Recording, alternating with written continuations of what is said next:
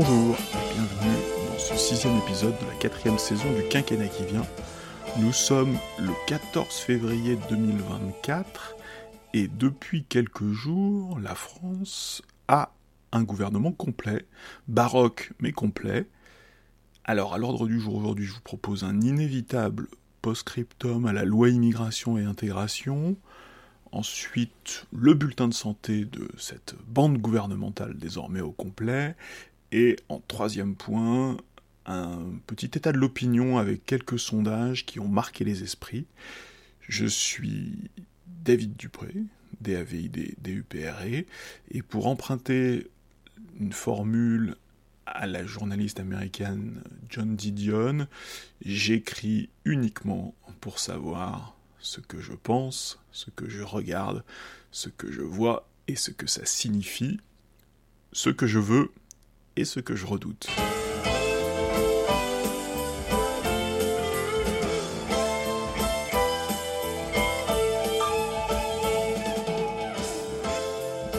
Premier point l'ordre du jour, l'immigration, l'immigration toujours. Euh, vous êtes bien sur CNews Non, pardon. Euh, l'immigration toujours.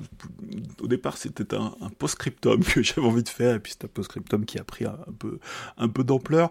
Euh, dans le précédent épisode, je regrettais que les parlementaires ne, ramassassent pas, magnifique imparfait du subjonctif, euh, je regrettais que les parlementaires ne ramassassent pas tous les cavaliers législatifs censurés par le Conseil constitutionnel pour les reprendre dans une nouvelle proposition de loi.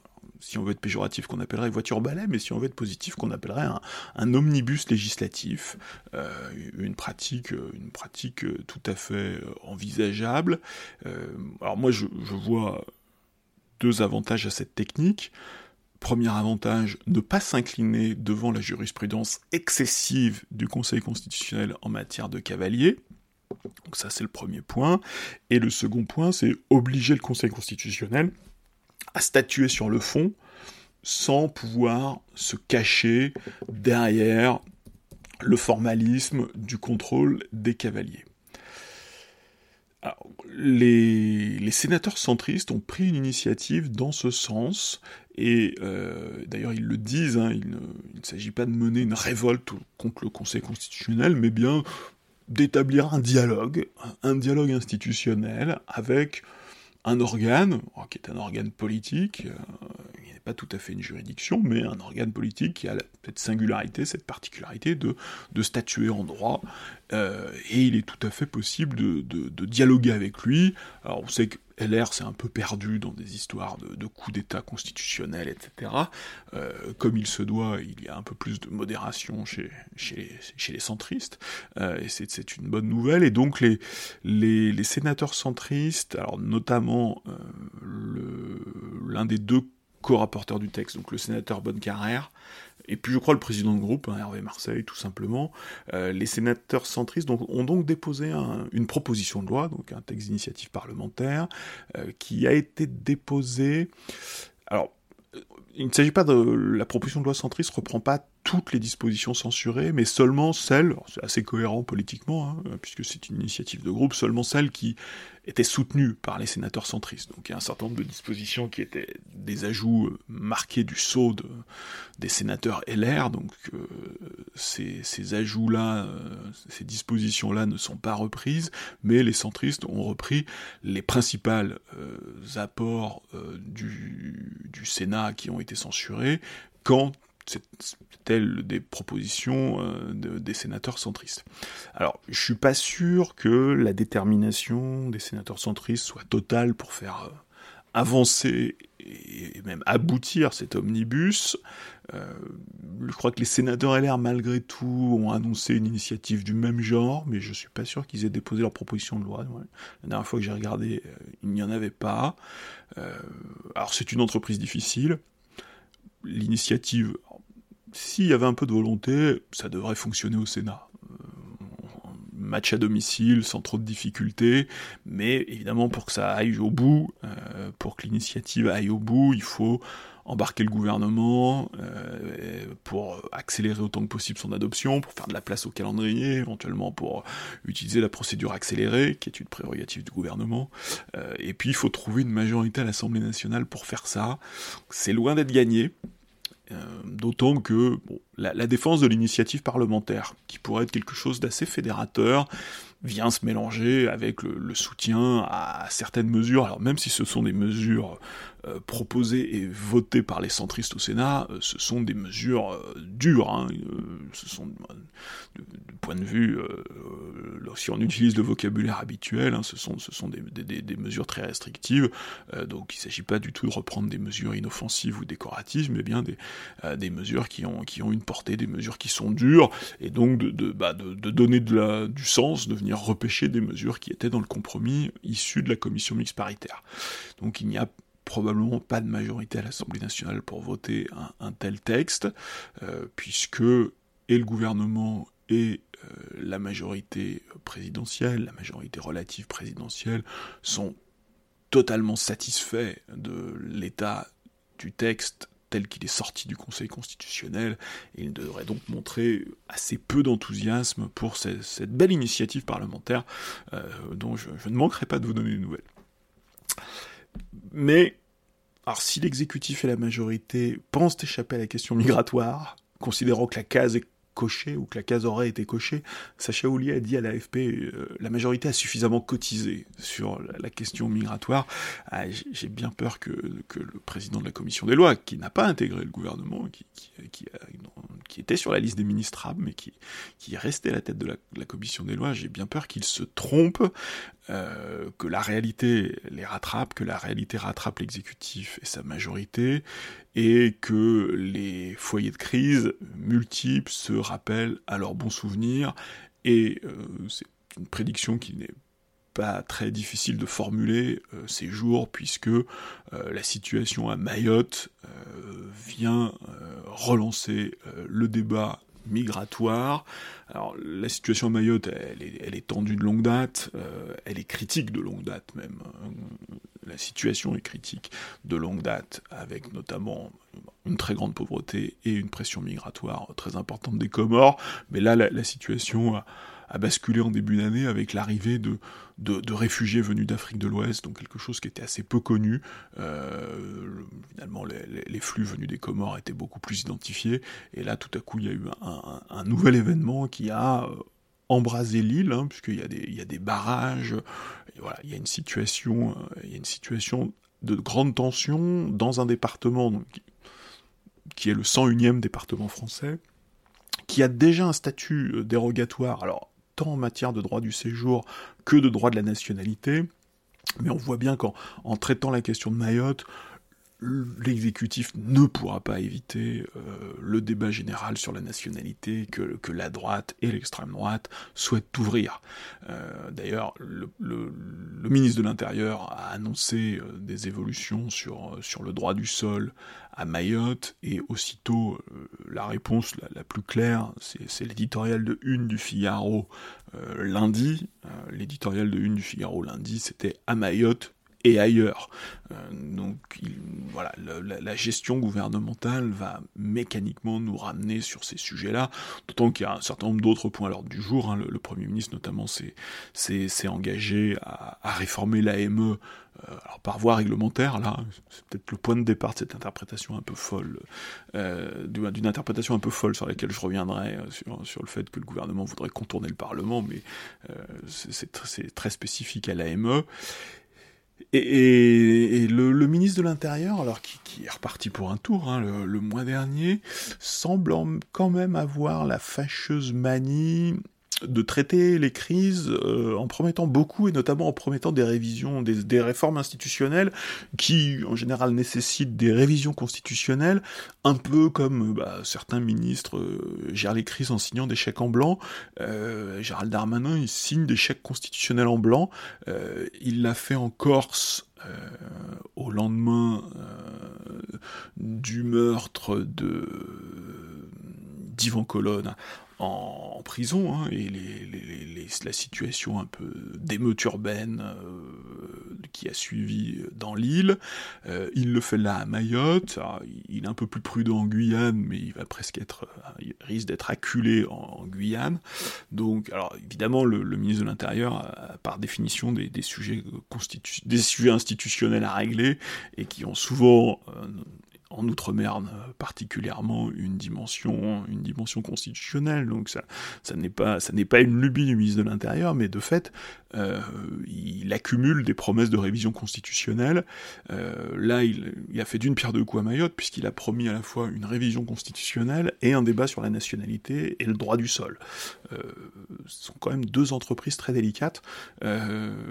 Tout ça se fait en accord avec l'Élysée ou avec la présidence de la République. Je crois que c'est ainsi que le, ministre de l'Intérieur communique. je, je suis pas sûr que le, Premier ministre soit, très motivé par euh, l'allongement de cette liste de, réformes et, ces, engagements pris par le ministre de l'Intérieur.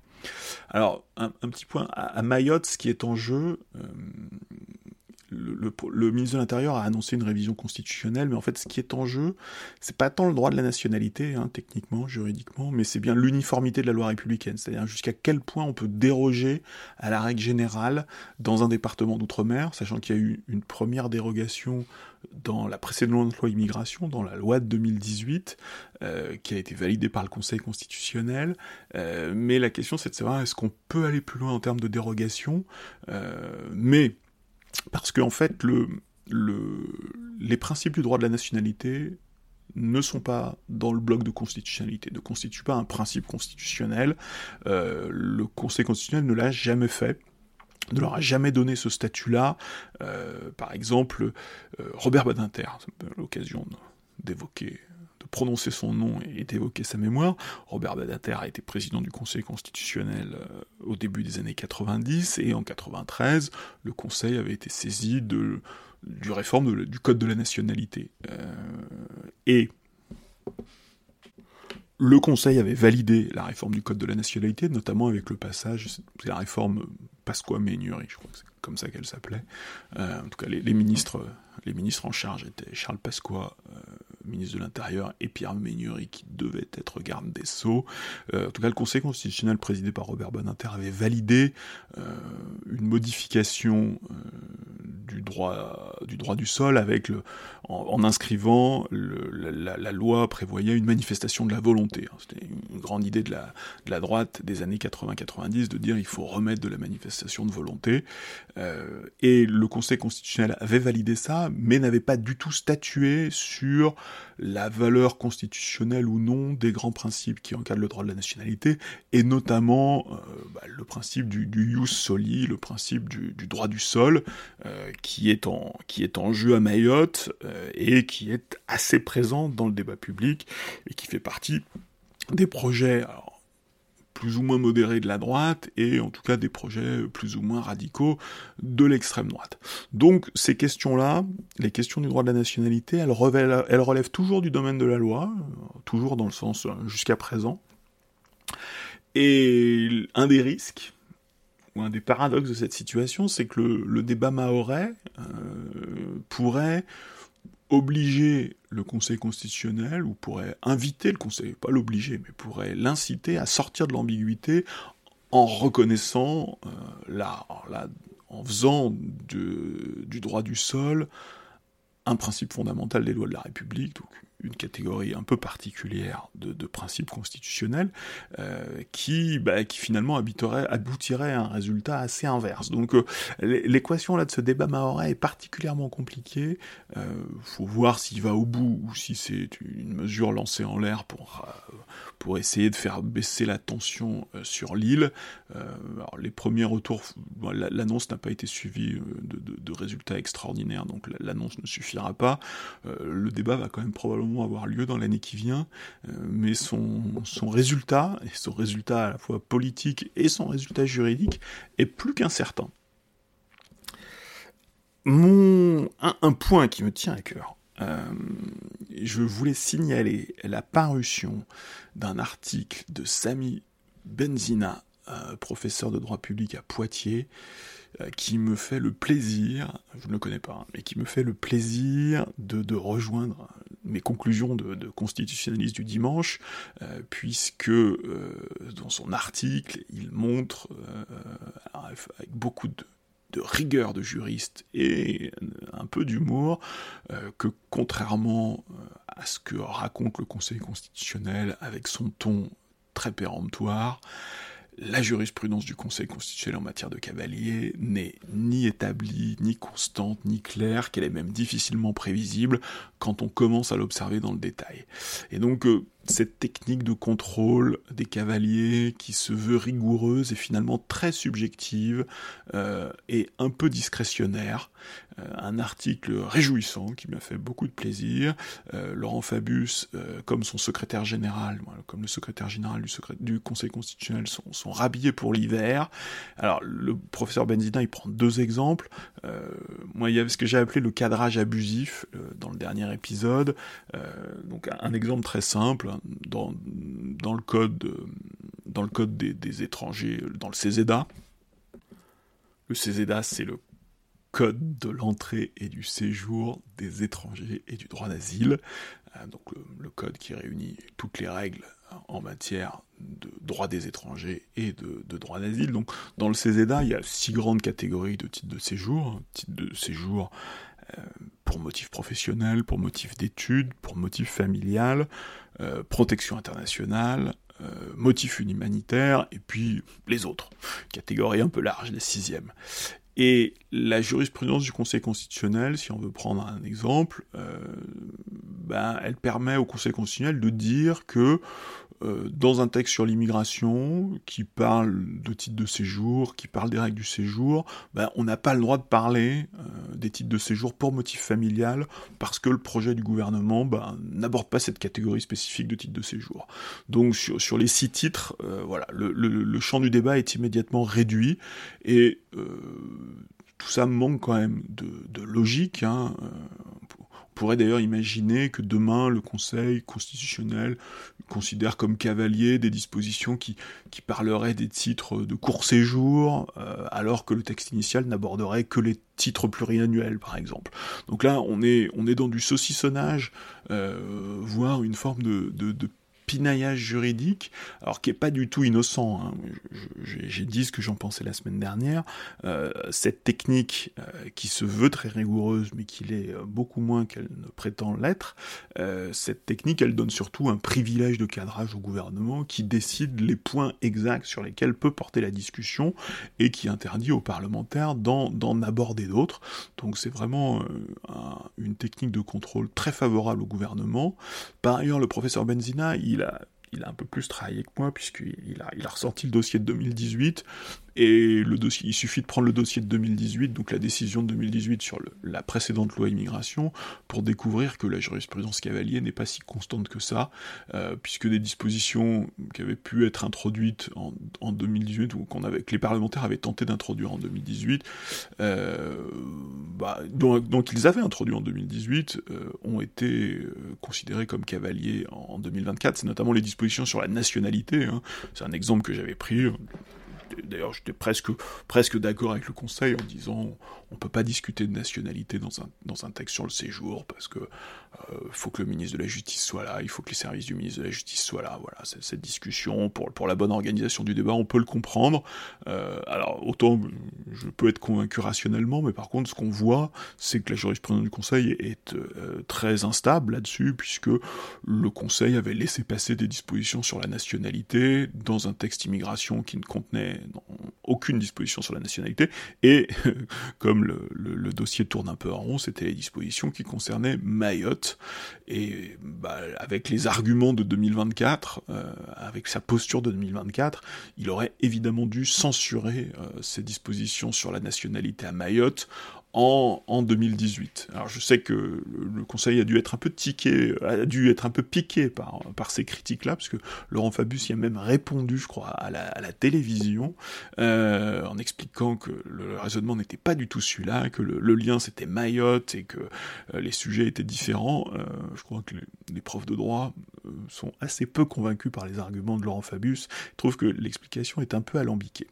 Et puis, le professeur Benzina, son article un grand intérêt, c'est qu'il suggère, euh, et là aussi je parviens à des conclusions voisines des miennes, euh, c'est que cette jurisprudence euh, excessive sur les cavaliers, son objectif n'est pas tant la cohérence de la loi, qui subit bien d'autres injures, à peine la clarté du débat parlementaire, D'ailleurs, peut-être que les parlementaires sont probablement de meilleurs juges de la clarté du débat que, le Conseil constitutionnel, mais qu'au final, cette jurisprudence, elle protège avant tout les prérogatives du gouvernement, et comme le dit le professeur Benzina, avec ce genre de décision, le Conseil constitutionnel redevient ce canon braqué sur le Parlement, euh, pour reprendre une formule euh, du professeur Eisenman.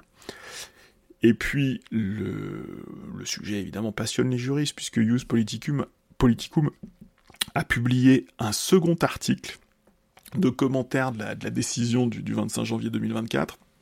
Alors, les, conclusions sont là encore convergentes, mais apportent d'autres éclairages. Euh, je, vous invite à, la lire, mais je, citerai, je vais citer un morceau de choix, puisque c'est une vraie bonne blague de juriste.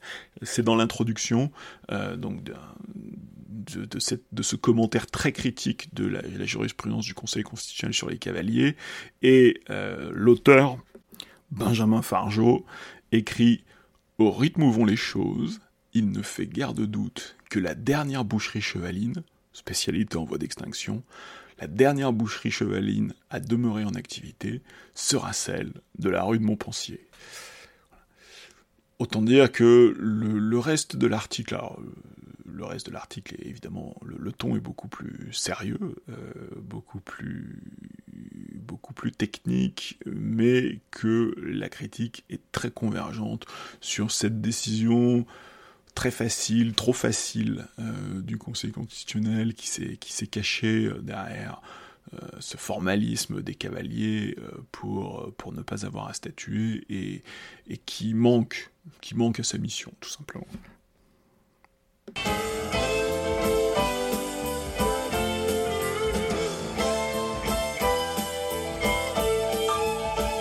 Deuxième point d'ordre du jour, on prend des nouvelles de la bande gouvernementale. Dans le dernier épisode, j'ai émis l'hypothèse d'une disparition du gouvernement au profit d'une forme dégradée que je proposais d'appeler bande gouvernementale. Euh, alors je me demande si la méchanceté, si cette méchanceté est si gratuite quand l'exécutif met un mois à boucler la composition définitive du gouvernement. Autant le, le congédiement d'Elisabeth Borne au début de l'année illustrait le bon plaisir présidentiel. Là, l'incapacité procrastinatoire à composer le gouvernement témoigne d'un vrai dysfonctionnement, d'une faute même, une faute qui affaiblit le gouvernement, qui affaiblit l'État. Dans un premier temps, l'exécutif a prétendu attendre le discours de politique générale, puis il a attendu le verdict du procès du Modem et de François Bayrou. Euh, procrastiner, on trouve toujours des très bonnes raisons de procrastiner, les, grands procrastinateurs le savent, mais procrastiner une tâche aussi simple, avec des enjeux aussi faibles, est extrêmement révélateur. Le gouvernement Attal maintenant est donc au complet. Il y a un gouvernement de premier tour, hein, alors qui n'était pas un premier gouvernement Attal, mais ce gouvernement Attal le premier tour, puisque c'est ça en fait, euh, un mois séparé le premier tour du second tour. Donc le gouvernement Attal du premier tour se présentait comme resserré, avec un renfort de personnalité euh, expérimenté venu de LR, euh, Catherine Vautrin et Rachida Dati rentraient dans cette case. Alors là, le remaniement fait doubler la composition du gouvernement, euh, exfiltre une des petites nouveautés du début de l'année, puisque ce, nouveau, ce gouvernement ce second tour, organise l'exfiltration d'Amélie Oudéa-Castera de l'éducation en la recentrant sur son, sur son précédent portefeuille, donc un petit undo, CTRL Z pour les, praticiens de, pour les praticiens de, de, l'ordinateur. Et, donc son président portefeuille, c'était le sport et les Jeux Olympiques. Euh, pas besoin de. La, presse a très bien suivi le feuilleton des Castera. Euh, à la fois peut-être erreur de casting, et en tout cas petite catastrophe, petite catastrophe politique, euh, très modérée, mais de, très efficace dans la catastrophe. Ce gouvernement Attal de second tour est donc moins resserré également, puisque l'éducation a été scindée, hein, les, sports ont été séparés de, l'éducation, euh, que Stanislas Guérini, oublié du premier tour, est réadmis parmi les ministres de plein exercice. Hein. euh, là encore, c'est un petit coup de contrôle Z ou un petit coup de Tipex sur la composition gouvernementale, puisque on ne s'est pas contenté de rajouter des ministres secondaires, mais on a bien modifié la liste des ministres de plein exercice et repêché euh, Stan comme l'appellent ses amis, euh, qui conserve son portefeuille de la transformation publique et de la, transformation et de la fonction publique. Et comme prévu, ce second tour a permis de nommer et souvent de renommer, même s'il y a quand même pas mal de sortants, des ministres délégués et des secrétaires d'État. Certaines nominations peuvent faire sourire. Euh, déclasser euh, Agnès Pannier-Runacher, euh, qui était plutôt dans une position de force apparente dans, le précédent gouvernement, en tout cas dans le gouvernement Borne, euh, là s'accroche aux branches, se rattrape auprès du ministre de l'Agriculture, et elle est la seule ministre, alors elle a le titre de ministre délégué, mais elle est la seule ministre à n'avoir aucun titre.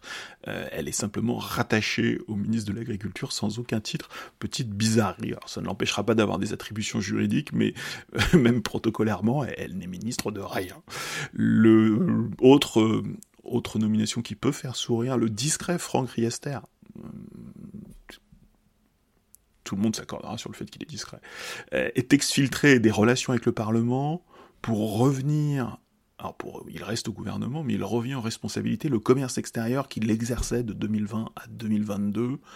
Donc euh, un aller-retour assez bizarre euh, qui nous rappelle que Franck Riester est payé manifestement éternellement pour ne pas avoir fusionné le petit parti euh, de centre-droit Agir avec le grand parti de centre-droit qui est le parti Horizon d'Édouard Philippe.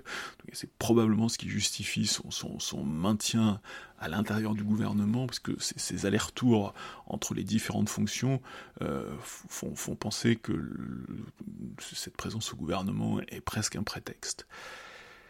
Alors, si les, transfuges LR avaient dominé le premier tour. Évidemment, les, mal servis du premier tour, donc le Modem et Horizon, ont fourni plusieurs ministres délégués. Frédéric Valtou, un Horizon à la santé à la prévention. Jean-Noël Barrot, qui était déjà ministre, euh, mais qui donc est un Modem, euh, qui est déplacé du numérique à l'Europe. Et puis le grand absent, le grand absent, c'est évidemment François Bayrou, qui s'est donné en spectacle toute la semaine. C'était une semaine Bayrou, avec, pour commencer le lundi, une relaxe, alors une relaxe solitaire, hein, parce que l'essentiel de, ces co-prévenus ont, eux été condamnés pour détournement de fonds publics, mais lui, le président de parti, a, été relaxé, et a eu la relaxe euh, à la fois solitaire et, assez radieuse, un peu triomphante même. Hum, ensuite, Deuxième acte, la mise en scène de son entrée imminente au gouvernement. Troisième acte, la rupture, avec un communiqué euh, cinglant, euh, assez incompréhensible, mais un, communiqué, euh, un communiqué à l'AFP, mercredi soir, quelque chose comme ça. un rétropédalage politique, en disant non, non, c'est pas du tout le communiqué de Bayrou du mercredi soir pouvait laisser penser à une vraie rupture politique. Un rétropédalage politique, en partie accompagné par ses amis euh, qui, découvraient la décision de leur président, et puis pour, pour ne pas pour bien terminer cette semaine, en tout cas pour que la semaine soit complète, un appel du parquet et donc François Bayrou, malgré sa relaxe, sera jugé en appel pour détournement de fonds publics. Il n'en a donc pas fini avec l'affaire des assistants européens du Modem. Euh, moi je suis un Bayrou sceptique depuis toujours. Euh, depuis sa première candidature à la présidentielle, Bayrou déroule un discours euh, plein de grands mots au service d'une seule entreprise, lui-même. Il faut lui reconnaître l'intelligence et la lucidité d'avoir tendu la main à Emmanuel Macron en 2017, en s'évitant un quatrième échec à la présidentielle. J'ai repris les sondages de, l'automne 2016, c'était pour Bayrou, c'était évidemment des, sondages à un chiffre, hein, donc il n'a pas forcément sacrifié grand-chose, mais en tout cas, il a, il, a, il a vu quelque chose et les, événements lui ont donné raison, et en plus lui ont permis d'endosser une des poses qu'il préfère, qui est celle du sage, euh, sans renoncer à rien, et surtout sans renoncer à ce qui est l'essentiel, c'est-à-dire sa grande ambition totalement personnelle. Finalement, Bayrou, c'est un Chirac pour l'ambition, euh, agrégé, ce qui peut parfois le rendre plus agaçant que Chirac, est profondément antipathique. Euh, mais ce sera une note très personnelle, mais qui fait que j'ai beaucoup de mal à comprendre la, place qu'occupe ce, personnage dans la vie politique française. Et cette semaine Bayrou, je, me suis senti assez, assez, seul ou étranger à ce spectacle. Et puis, euh, comme il avait manifestement des vues sur l'éducation nationale, il, nous oblige quand même à, regarder son lointain bilan de ministre, parce qu'au final, il a été ministre. Euh, il a été ministre 4 ans, hein, dans un, sous deux, sous Balladur en cohabitation, euh, et puis sous, sous, sous, sous Jacques Chirac, euh, donc sous gouvernement Juppé. Et bah, son bilan de ministre, tout le monde le connaît, c'est l'échec d'une révision de la loi Fallou, euh, avec des manifestations importantes, et puis bah, cet échec a été suivi. Euh, donc, la révision de la loi Fallou, c'était une loi qui favorisait euh, le financement local de l'enseignement privé. C'est une loi favorable à l'enseignement privé, et le, levier, c'était de, faciliter le, financement local. quand on sait qu'Amélie Oudéa Castéra est, tombée pour son, son rapport un peu particulier à l'enseignement privé, euh, ça aurait été un peu ironique que François Bayrou ramasse la mise. Et puis surtout, l'échec de Bayrou ministre a été suivi par plusieurs années de gestion très prudente, voire euh, immobiliste, hein. comme souvent les, grands brûlés de la réforme euh, sont ensuite, euh, s'astreignent ensuite à être extrêmement prudents et à faire de la, la co-gestion syndicale. Alors, quand on a été 4 ans de ministre de l'Éducation nationale, on a forcément pris des décisions et, fait quelques réformes. il faudra avoir beaucoup de courage pour exhumer le bilan complet de Bayrou, mais l'impression laissée n'était quand même pas extraordinaire. Euh, donc dans cette affaire, dans cette semaine Bayrou, un de ses plus fidèles compagnons, le meilleur de ses compagnons, et peut-être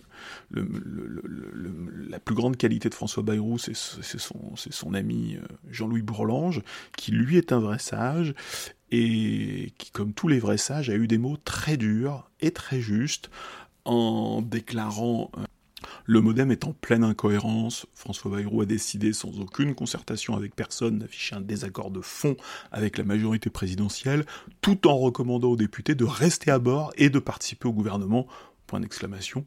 Si nous n'étions vraiment pas satisfaits de la place qui nous était proposée, il eût été envisageable de pratiquer le soutien sans participation.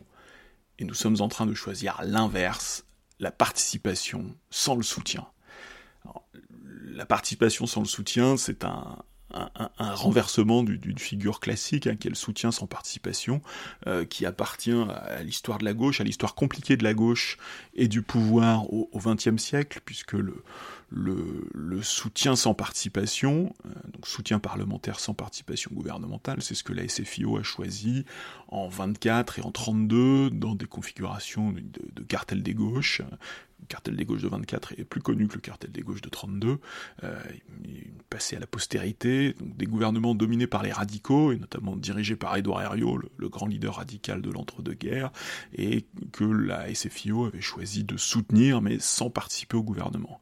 Et puis un peu plus tard, dans les années 30, les rôles se renversent, euh, puisque c'est au tour des socialistes de diriger des gouvernements, et donc de diriger le gouvernement de Front Populaire en 36, et là ce sont les communistes qui euh, reprennent le rôle des socialistes avec euh, le soutien sans participation.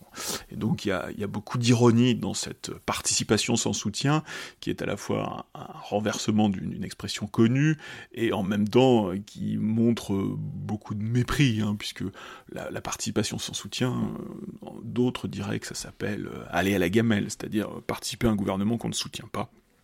Euh, les mots de Jean-Louis Bourlange sont, très durs, euh, mais peut-être que François Bayrou les a mérités. Alors c'est finalement l'ancienne garde des Sceaux, Nicole Belloubet, qui reprend le flambeau à l'éducation nationale. Nicole Belloubet, elle avait été exfiltrée en juillet 2020 au profit d'un profil complètement différent d'Éric Dupont-Moretti. Euh, et donc là, Nicole Belloubet fait son comeback. Nicole Belloubet, carrière politique très mystérieuse, personnalité très honorable, CV très prestigieux, euh, mais qui, une fois de plus, euh, constitue un, changement de direction euh, pour l'éducation nationale qui, qui, vraiment laisse perplexe.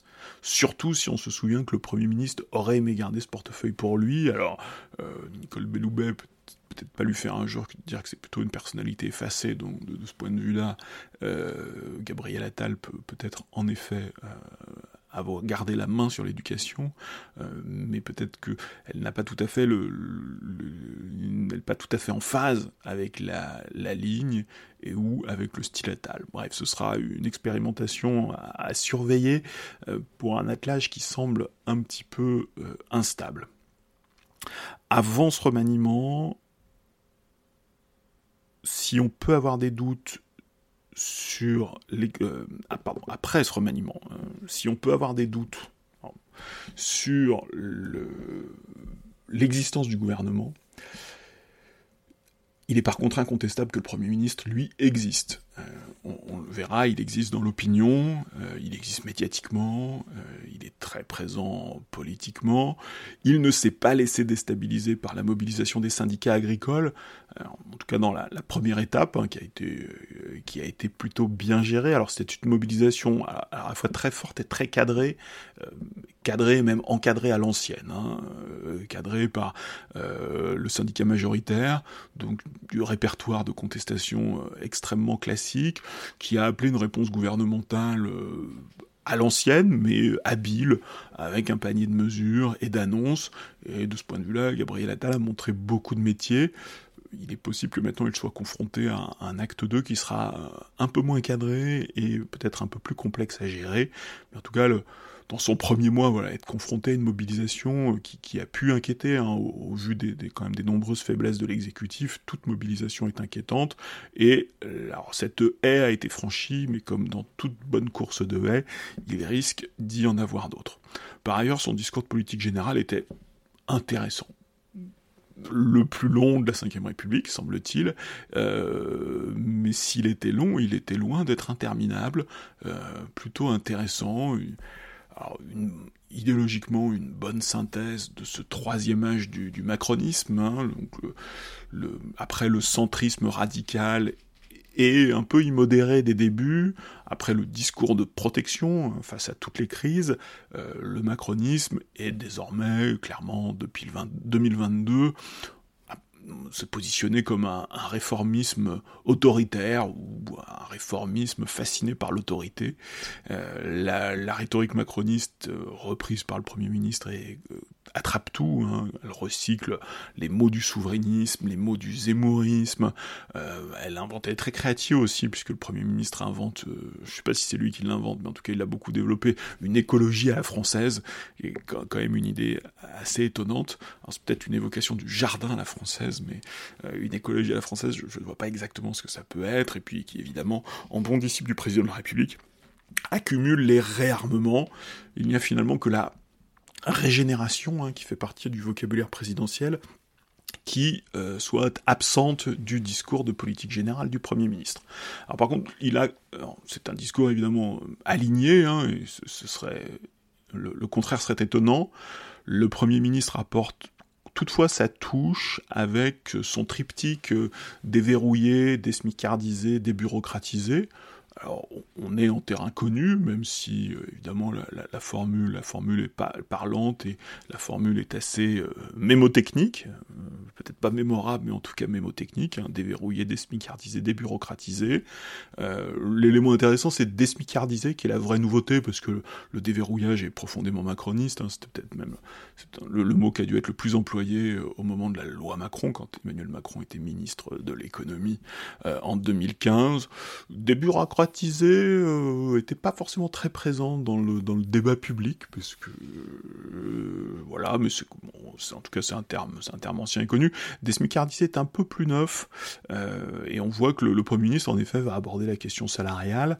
Alors comme souvent avec les meilleures intentions, hein, le, discours est, très positif, le, le, risque est évidemment que cette rhétorique très empathique, faisant appel au bon sens, euh, n'accompagne une euh, n'accompagne pas, pardon, le risque, c'est que cette rhétorique n'accompagne pas une sortie par le haut du piège du SMIC. Et en effet, le SMIC est un piège, euh, mais comme tous les véritables pièges, il est très difficile d'en sortir.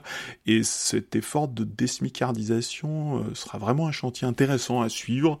Euh, je, je préciserai juste un point, c'est très inspiré des travaux de Gilbert Sett, je crois que j'en avais parlé pendant la campagne en 2022, euh, les travaux de Gilbert Sett. Alors Gilbert Sett, c'est un économiste euh, proche de la majorité, ou proche du président de la République, euh, mais c'est un, économiste qui, a sa vie propre et sa vie autonome. Alors, il est tellement proche euh, de l'exécutif qu'il a été nommé à un poste stratégique, puisqu'il a été nommé à la fin de l'année dernière à la tête du Conseil d'orientation des retraites, euh, le corps, le fameux corps, le célèbre corps, qui avait été au centre des débats et dont le, président précédent avait été au centre des débats, a été pris dans les débats sur la réforme des retraites.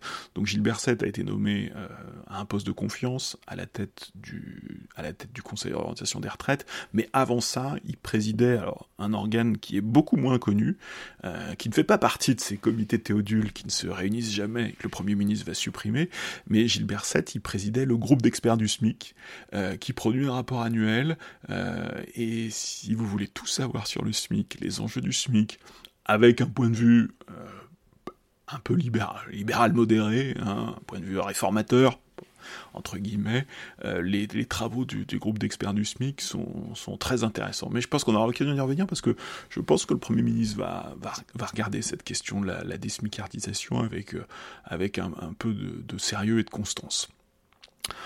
Par contre, euh, le volontarisme italien euh, ne semble pas très attentif aux contraintes. Hein. Côté finances publiques, euh, même s'il il fait souvent état de son rapide passage au, ministère des Comptes publics, c'était à, l'été, à l'été 2022. Hein, le temps passe vite.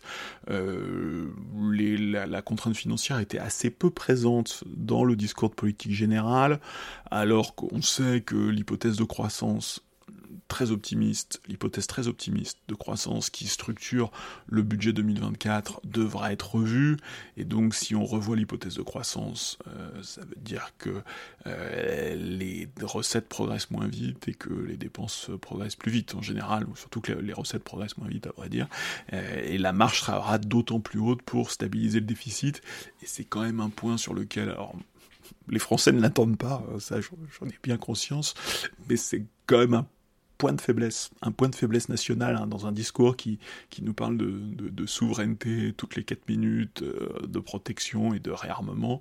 Euh, l'état de nos finances publiques, lui, est, mis dans une espèce de coin euh, la croissance, euh, la croissance était prévue à 1,4, elle devrait être sous les 1, et la situation de l'emploi, c'est un peu dégradé ces derniers mois, là je crois que les chiffres du chômage d'hier sont, stables, euh, mais là voilà, on est sur une dégradation lente qui devrait quand même se poursuivre en 2024. Euh, la, Banque de France a publié le mois dernier ses, estimations 2024, qui, euh, il n'y a pas de scénario noir, hein, c'est ce que dit la Banque de France, euh, c'est pas le scénario noir, mais c'est quand même un scénario un peu gris, en tout cas loin, loin des hypothèses qui étaient assez optimistes du gouvernement à l'automne dernier.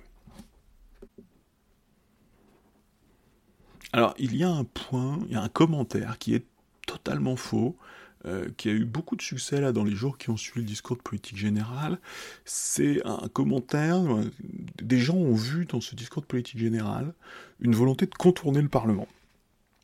Ils l'ont lu et interprété comme ça, ça s'est imposé très vite, euh, c'est devenu un, cliché presque. Alors ce qui est certain, c'est que le gouvernement va vouloir éviter de se remettre dans la NAS, euh, la NAS dans laquelle il s'est mise euh, depuis le début avec deux projets très clivants, comme la réforme des retraites et le projet de loi immigration, à la fois avec beaucoup de difficultés euh, et des résultats limités. Mais de là à penser, donc en effet, le Premier ministre n'a pas pris date, n'a pas pris, n'a pas donné de grand rendez-vous au Parlement pour, pour l'affrontement, euh, l'affrontement dans, la grande rue, euh, comme dans un western. Mais par contre, si on fait le pointage à partir du discours de politique générale, si on le complète avec l'interview du président de la République de la mi-janvier ou certaines précisions que le Premier ministre a apportées dans son interview au Parisien dimanche euh, ce week-end, on a un PJL euh, euh, sur l'aide active à mourir, un PJL d'orientation de l'agriculture qui va être attendu, moi, le, L'aide active à mourir est un PGL attendu, le PGL d'orientation de l'agriculture est évidemment attendu, on a un PGL industrie verte numéro 2, on a un PGL, donc un projet de loi, pardon, de réforme de la fonction publique, on a très probablement un PGL logement, on a un PGL Macron 2, le, Premier ministre en a parlé dans le Parisien euh, ce week-end, en tout cas l'a appelé comme ça dans le Parisien ce week-end, donc un, un PGL qui contiendrait euh, à la fois des mesures de simplification, donc ça c'est la débureaucratisation, et puis des mesures de libéralisation dans, l'esprit euh, dans l'esprit de la loi Macron 1. Le, le Premier ministre euh, cite souvent, cite systématiquement deux chantiers de libéralisation, la profession de syndic et euh, la vente de certains médicaments en ligne. Puis on aurait aussi un PGL de réforme du marché du travail, donc PGL qui vient prolonger euh, des travaux euh, entamés depuis, euh, bah, depuis le premier quinquennat, relancés au, début du second quinquennat. donc un, un, programme de travail législatif tout à fait complet. Alors tout ça, euh, on sera vite en juin et peut-être que le, printemps va passer vite, mais euh, il n'y a pas du tout d'orientation stratégique, de contournement du Parlement. Euh, il y a même des, textes qui a priori devraient être discutés avant l'été. Donc vraiment, cette idée, je ne sais pas comment a prospéré, qui a soufflé cette idée de, contournement du Parlement, mais ce sera difficile. En plus, il faut aussi ajouter, donc ça c'était les projets de loi ordinaire, hein, la loi classique. Il faut ajouter la présence de textes constitutionnels importants. Il y a le texte IVG euh, qui n'a pas fini son parcours. Euh, il y a un texte Nouvelle-Calédonie euh, qui doit suivre son chemin au Parlement. Il y a désormais un texte Mayotte. et puis, si on est très attentif, il y a potentiellement un texte constitutionnel sur la Corse et Écoutez les QAG, les questions gouvernement l'autre jour, les, élus guyanais euh, réclament une réforme constitutionnelle pour la Guyane. Donc franchement, le programme législatif est plus que chargé, euh, et il faut quand même de, drôles de lunettes pour, pour, voir, pour voir le contournement. Euh, par ailleurs, au, dehors de ces éléments matériels qui figurent dans le discours, cette idée de gouverner sans légiférer est, absurde. Euh, l'empire de la norme est immense. Le Premier ministre m'a fait un très grand plaisir en citant les statistiques de la norme, les statistiques qui sont produites par la, par la DILA. La DILA, c'est la Direction de l'information légale et administrative, et qui publie, qui publie tous les ans les statistiques de la norme, et donc qui compte les articles de loi, les mots de la loi, alors en flux, c'est-à-dire la production d'une année, et puis en stock. Et donc le, ministre a, le Premier ministre a utilisé ce, chiffre qui, qu'il m'arrive d'utiliser devant, devant, devant, des publics étudiants, euh, il a dit que la, loi en France, c'était, c'était 44 millions de mots en 2021, d'ailleurs en 2022. D'ailleurs, il aurait pu prendre, je sais pas pourquoi il n'a pas pris les chiffres 2023, parce que évidemment, comme c'est un flux, il progresse, et la loi, simplement la loi, hein, pas, pas le domaine réglementaire, vraiment la, loi au sens strict, c'est 45 millions de mots euh, en 2023. Alors évidemment, le chiffre en lui-même ne veut rien dire, mais il faut savoir que ça, ça a doublé en 20 ans. Hein. donc l'empire de la loi est immense, il, euh, il a doublé. Euh, et alors, ça fait 20 ans qu'on parle de simplification, hein. donc les discours de simplification ont dû rencontrer quelques, quelques obstacles en chemin, et puis ils continuent de progresser chaque année. Alors progresse peut-être moins vite qu'avant. Hein. Euh, le, début, le début du siècle a peut-être été beaucoup plus, beaucoup plus productif en matière normative et législative. Euh, encore qu'il faudrait faire, il faudrait, il faudrait faire les statistiques exactes. en tout cas, l'empire de la loi est immense. Euh, alors si on se place à l'échelle des normes, donc en mettant à la fois le domaine législatif et le domaine réglementaire, donc euh, la partie qui appartient au gouvernement, les arrêtés, les décrets. Euh, la loi c'est un tiers et le règlement c'est deux tiers. Hein, donc, euh, comme je dis souvent, une des grandes promesses de 1958, c'était d'avoir un domaine de la loi assez strictement limité. c'est quand même sans doute, une des promesses de 58 qui a été la, moins tenue. tout ça pour dire que il est très difficilement concevable de gouverner sans légiférer. Alors surtout quand on veut simplifier et débureaucratiser, euh, la plupart des choses qu'on va vouloir simplifier et débureaucratiser sont des, normes de valeur législative. Et alors sauf à se faire habiliter par ordonnance, mais depuis juin 2022, c'est plus vraiment praticable à l'Assemblée nationale. Du moins, ça semble difficilement praticable à l'Assemblée nationale. Euh, voilà, le, fait, on ne peut pas, on ne peut pas faire ce travail-là sans légiférer. Puis par ailleurs, le, gouvernement affiche un programme législatif massif. Euh, il, est, il est bien évident que le, gouvernement Attal sera un, gouvernement législateur, euh, comme tous les gouvernements précédents, et c'est tout à fait normal.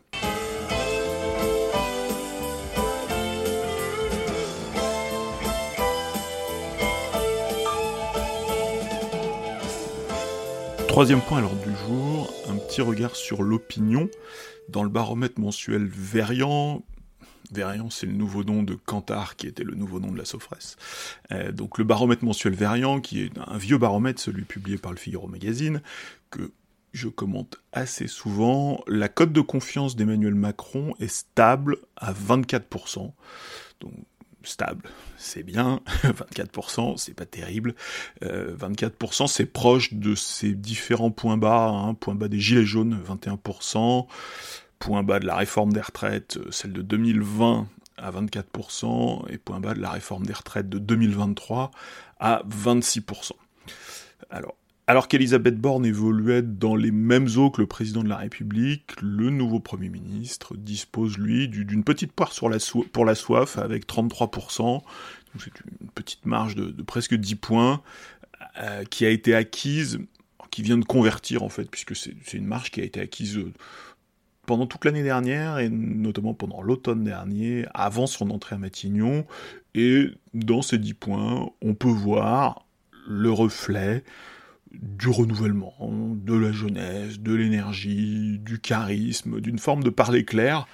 Euh, je, ne suis pas tombé sous, le charme de Gabriel Attal, mais on l'a dit, le simple l'écoute de son, courte politique générale était plutôt favorable, en tout cas, en plus le contraste avec Elisabeth Borne lui est très favorable, et tous les sondeurs, alors notamment ceux qui font des études qualitatives, le disent, euh, il a un petit quelque chose dans l'opinion.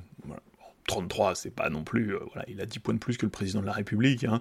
euh, ils, sont, ils, sont dans la, ils sont pour le moment dans, dans la même aventure, mais il a, il a un petit capital, et c'est ce que, c'est ce que le président de la République a, reconnu et identifié, et qu'il a voulu utiliser en le nommant à Matignon.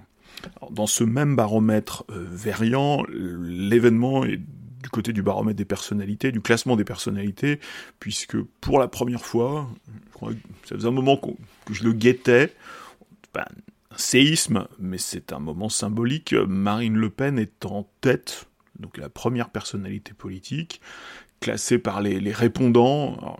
Alors, pose une question qui est le rôle que qu'on souhaiterait leur voir jouer. Donc les, gens répondent, on ne demande pas la confiance, on ne demande pas la bonne opinion, mais on demande si les personnalités euh, devraient jouer un rôle plus ou moins important dans, dans la, à l'avenir. Et donc Marine Le Pen est à 40, toute, toute petite progression. Je crois qu'elle gagne un point, mais ça, ça suffit pour lui faire doubler Édouard Philippe, les, deux dominaient ce classement depuis, depuis plusieurs mois, et le, le doublement, alors non pas forcément inscrit dans, prévisible ou inévitable, mais il était quand même assez anticipable. il faut quand même avoir en tête que dans ce même classement, euh, on a le, duo Le Pen-Philippe, et tout de suite derrière, on a Jordan Bardella et Marion Maréchal. Jordan Bardella, on est quand même encore dans, dans nos compréhensibles. D'ailleurs, c'est un peu le premier ministre de, Marine Le Pen, donc il a, lui, il a un petit 37, il est en dessous de sa patronne. Évidemment, un petit déficit de notoriété, puis il n'est pas porteur de, la marque Le Pen. Et la place, par contre, de Marion Maréchal, moi, m'étonne toujours, d'autant qu'elle a abandonné son patronyme. Donc, euh, l'effet patronyme joue moins, même si, évidemment, pour, beaucoup de sondés, c'est totalement transparent, probablement. Mais on peut pas dire que ce soit une personnalité de, premier plan. Euh, elle est désormais une lieutenant d'Éric Zemmour, euh, tête de liste aux européennes. Plutôt une personnalité assez marginale de la vie politique française. Mais à 29, juste devant le, la petite grade des ministres ou anciens ministres, euh, Le Maire, Darmanin, Véran et Dati, euh, désormais. Le, baromètre euh, Verian n'est pas le, seul instrument de mesure de la force de Marine Le Pen et du Rassemblement national, qui est très visible dans d'autres sondages, notamment dans les sondages électoraux en prévision des, élections européennes de juin, mais aussi désormais dans les premiers, ou peut-être même le premier sondage présidentiel. je suis pas totalement sûr que ce soit le premier, euh, mais un, sondage présidentiel. Alors, il y en a très peu de sondages présidentiels à ce stade, il faut souhaiter que ça, qu'il y en ait très peu dans, les prochains mois, parce qu'on on est très très loin de, on est très très loin de l'événement et on teste des configurations un peu virtuelles. Mais ce sondage a eu un effet spectaculaire qui a permis à Valeurs Actuelles valeurs actuelles qui devait s'en réjouir, euh, a mis Marine Le Pen à la une avec son magnifique 51%, et non pas 51 degrés, 51%, 51% c'est le score qu'elle euh, obtiendrait au second tour face à Gabriel Attal. quand même un cas de figure assez étrange. Gabriel Attal vient d'être nommé. bref, on, est dans une politique relativement virtuelle. Par contre, elle ferait un 50-50 face à Édouard Philippe, qui est un, candidat quasi déclaré et une personnalité euh, plus, plus établie. 50-50 euh, ou 51-49. D'ailleurs, c'est assez cruel pour Édouard Philippe, euh, d'un certain point de vue. Bon, ces sondages n'ont évidemment aucune valeur prédictive, comme, comme il se doit. Ils reflètent totalement la situation du moment. Et puis, dans les, d'un point de vue méthodologique, il faut quand même le dire, parce que les, les sondeurs le disent, et, regrettent un peu, avec des larmes de crocodile, regrettent parfois la, manière dont leur travail est exploité médiatiquement par leurs clients, euh, qui est de dire les sondages de second tour, euh, notamment de la présidentielle, puisque c'est les principaux sondages de second tour qu'on voit sont des sondages pour la présidentielle, n'ont aucun sens parce que euh, la personne, le sondé, contrairement à l'électeur, ne dispose aucune des informations capitales pour un second tour, le résultat du premier tour, et donc le rapport de force, la dynamique, euh, bref, les sondages de, second tour sont, vraiment un très mauvais indicateur, et il vaut mieux se concentrer sur les résultats de premier tour, qui, n'ont pas plus de valeur prédictive, mais qui euh, sont plus honnêtes finalement dans la question qui, est posée.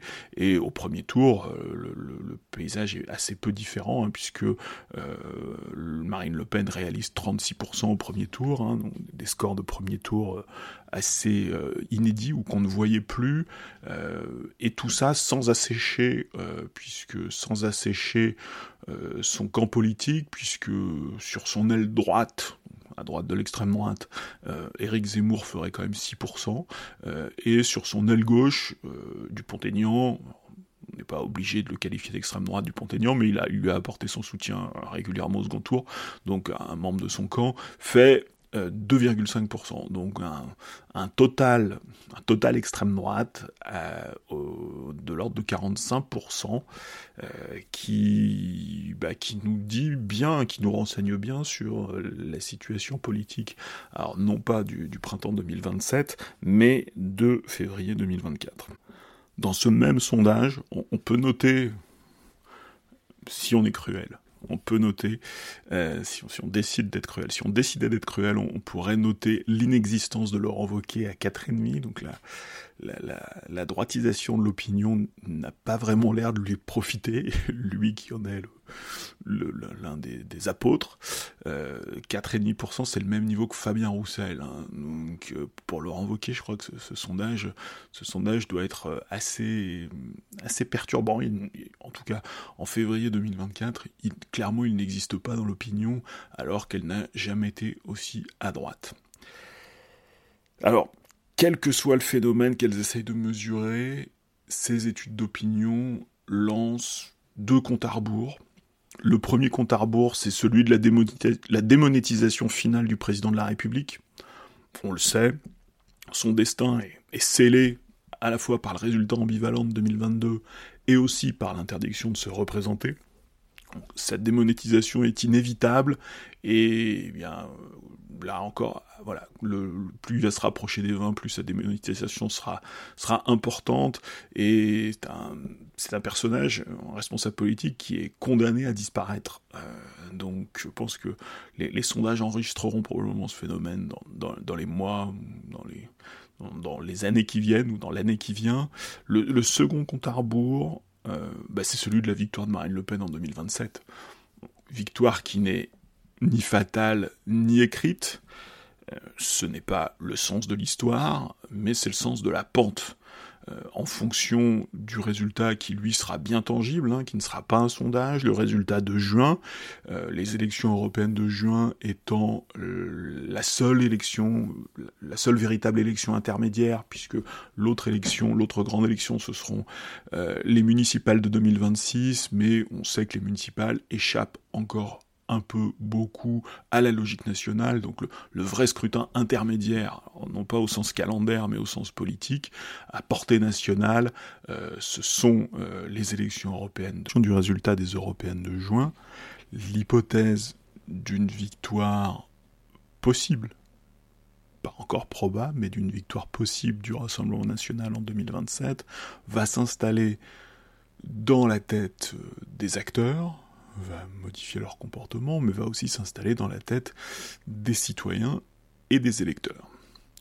Sur cette perspective réjouissante, il me reste à vous souhaiter une bonne semaine et à vous donner rendez-vous pour un prochain épisode du quinquennat qui vient.